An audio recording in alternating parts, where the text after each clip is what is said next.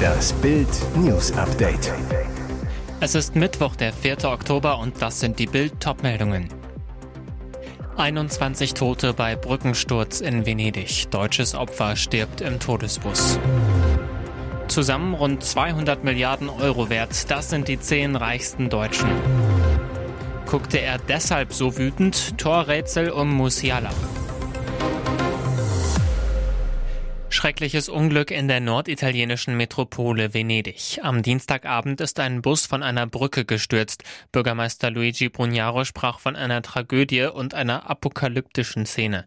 Laut der zuständigen Präfektur starben 21 Menschen. Wie ein Sprecher der Stadt sagte, sind mindestens zwei Kinder unter den Todesopfern. Mittlerweile wurden alle Insassen geborgen. Das letzte Opfer war der Fahrer des Busses.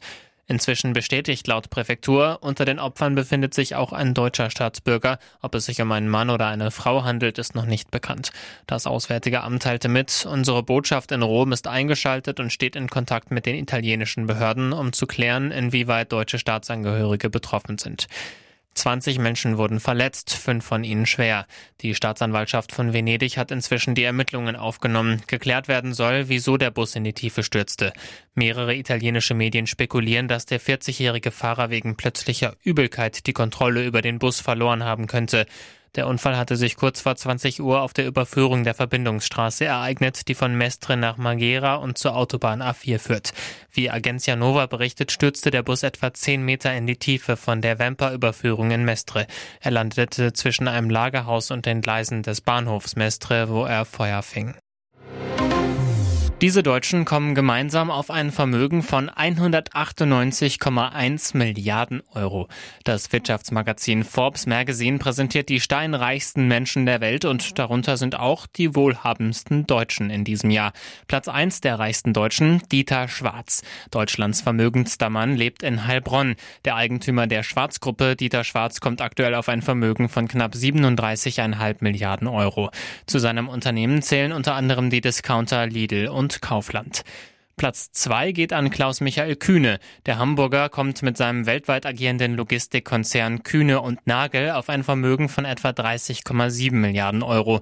Er ist in mehr als 100 Ländern aktiv und beschäftigt mehr als 60.000 Mitarbeiter. Bekannt wurde er vor allem als Sportmäzen des Hamburger SV. Platz 3 Susanne Klatten. Susanne Klatten ist die zweite BMW-Erbin und nach wie vor die wohlhabendste Frau Deutschlands. Sie besitzt ein Vermögen von 26,6 Milliarden Euro und lässt damit ihren Bruder Stefan Quandt hinter sich. Aktuell gehören ihr 20,94 Prozent von BMW. Sie lebt abwechselnd in ihrer Heimatstadt Bad Homburg und in München. Die komplette Top-10-Liste gibt's zum Nachlesen auf Bild.de. Die US-Republikaner im Repräsentantenhaus haben ihren eigenen Vorsitzenden nach einem internen Machtkampf gestürzt. Die Abgeordneten stimmten am Dienstagabend für eine Motion to Vacate, auf Deutsch etwa Räumungsantrag, gegen den Präsidenten der Kongresskammer Kevin McCarthy.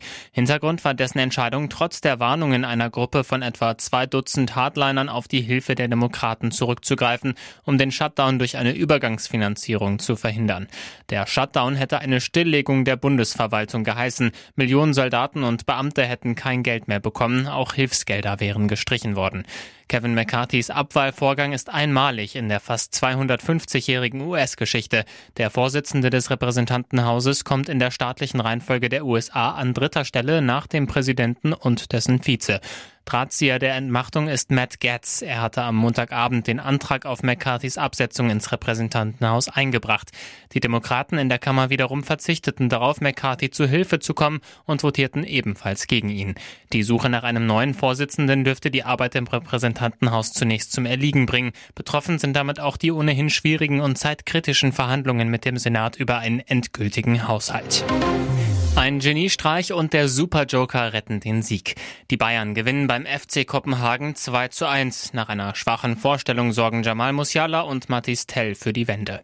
67. Minute. Leimer verstolpert den Ball in einer aussichtsreichen Kontersituation. Der Ball landet vor Musialas Füßen. Der tänzelt zwei Kopenhagen-Spieler im 16er aus und knallt den Ball rein. 1 zu 1. Danach jubelt er richtig wütend. Er schaut in Richtung Leimer, brüllt vor Erleichterung. Als Masraoui ihn danach schnappen will, reißt er sich weg und geht wütend Richtung Anstoß. Kurz danach sieht er sogar gelb wegen Ballwegschießens. Unüblich für ihn.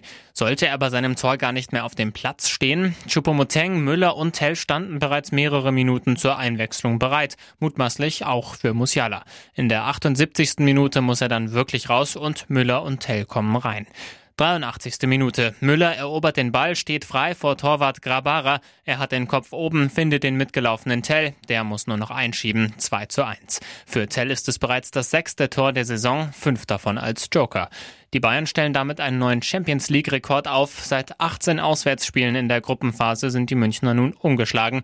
Damit überholen sie den FC Barcelona. Auch dank Sven Ulreich. In der 95. Minute kratzt er spektakulär den Ball von der Linie. Die Rettung des Siegs. Und jetzt weitere wichtige Meldungen des Tages vom Bild Newsdesk. Großer Festakt am Dienstag zur Feier der Wiedervereinigung vor 33 Jahren. Geladen in die Hamburger Elbphilharmonie die gesamte Staatsspitze und 1300 Gäste. Zuvor ökumenischer Gottesdienst in der St. Michaeliskirche. Mit dabei Altkanzler Gerhard Schröder. Er kam mit Blutauge. Sein linkes Auge war auffällig rot und angeschwollen. Kaputt entzündet, sagte Schröder, als der Bildreporter ihn fragte, was da los sei. Aber was genau ist kaputt? Kaputt. Augenarzt Dr. Volker Rasch aus Potsdam. Vermutlich ist die Drüse am Lidrand entzündet. Durch die Entzündung schwillt das Augenlid an. Eine Behandlung mit antibiotischen Salben und Bestrahlung mit Rotlicht schafft Abhilfe. Überhaupt hatte es für Ärger gesorgt, dass der langjährige Russenlobbyist und Putin-Freund zum Festakt kam. Denn den Protokollabteilungen bereitete das beim Festlegen der Sitzordnung Kopfschmerzen. Als Kanzler AD musste eine Einladung an ihn raus, ebenso wie an Angela Merkel. Merkel sagte ab, Schröder, sogar überraschend schnell, sagte zu. Doch kaum ein Spitzenpolitiker will noch mit ihm gesehen werden. Bilder mit dem Altkanzler in Diensten Russlands sollten so gut es geht vermieden werden. Schleswig-Holsteins Landeschef Daniel Günther irritiert Schröder. Er zu Bild. Er ist hier, er ist unser ehemaliger Kanzler. Irgendwie ein verstörendes Gefühl, wenn man einen Menschen trifft, der sich so in seinen politischen Ansichten verirrt hat. Befremdlich für jemanden, der Bundeskanzler dieses Landes war und für Deutschland den Eid geleistet hat. Was soll das denn? Vor dem Champions League-Spiel des ersten FC Union Berlin haben Klimaaktivisten am Dienstagabend Zufahrtsstraßen zum Olympiastadion blockiert. Auf der Rudolf-Wissel-Brücke, die die Stadtautobahn über die Spree in Richtung Stadion verbindet, klebten sich die Demonstranten auf die Straße und stellten Autos quer, wie ein Reporter der deutschen Presseagentur berichtete. Die Polizei war vor Ort und versuchte, die Personen von der Straße zu lösen. Es kam zu erheblichen Verzögerungen. Mehr als 73.000 Union-Fans wurden zum zweiten Gruppenspiel gegen den SC Prager erwartet. Um möglichst vielen Anhängern eine Karte anzubieten, zieht der Hauptstadtklub für seine Heimspiele in der Königsklasse in die Spielstätte von Lokalrivale Hertha BSC. Klein Snows großer Tag, doch wo ist Papa? Am Montag feierte Reality-Star Jellis Cock den Geburtstag ihrer Tochter Snow, postete fleißig Eindrücke auf Instagram. Spannend, Snows Oma Natascha Ochsenknecht und Tante Cheyenne gratulierten liebevoll mit Herzchen, was auch Jellis erfreute. Doch vielen Fans fiel dabei auf, unter all den öffentlichen Nachrichten an Snow fehlten die Glückwünsche von Papa. Jimmy Blue Ochsenknecht gratulierte seiner einzigen Tochter Tochter nicht auf Social Media, postete stattdessen lieber ein Auto in seiner Story. Ob der Schauspieler Snow bzw. seiner Ex privat schrieb oder zum Telefonhörer griff, Ungewiss. Aber eher unwahrscheinlich. Schließlich berichtet Gillies immer wieder, dass ihr Ex keinerlei Kontakt zu seiner Tochter pflegt. Erst im August verriet die TV-Lady ihren Followern, dass Snow ihren Papa gar nicht kenne und deshalb auch nicht nach ihm fragen würde. Zuvor hatte sich der Schauspieler bereits ein Schneeflockentattoo auf seiner Hand überstechen lassen, das er einst zu Ehren seiner Tochter stechen ließ. Ex-Model Melania Trump, der kühle Engel an der Seite von Donald Trump. Bei Auftritten an der Seite ihres Gatten meint man bisweilen, das Wasser in den Karaffen klirren zu hören. Aber die Ehefrau schweigt zu allen Skandalen des Ex-Präsidenten. Der hitzige und die eisige. Donald und Melania Trump sind seit 18 Jahren verheiratet. Während er aber noch einmal Präsident werden möchte, zog sie sich zuletzt komplett aus der Öffentlichkeit zurück.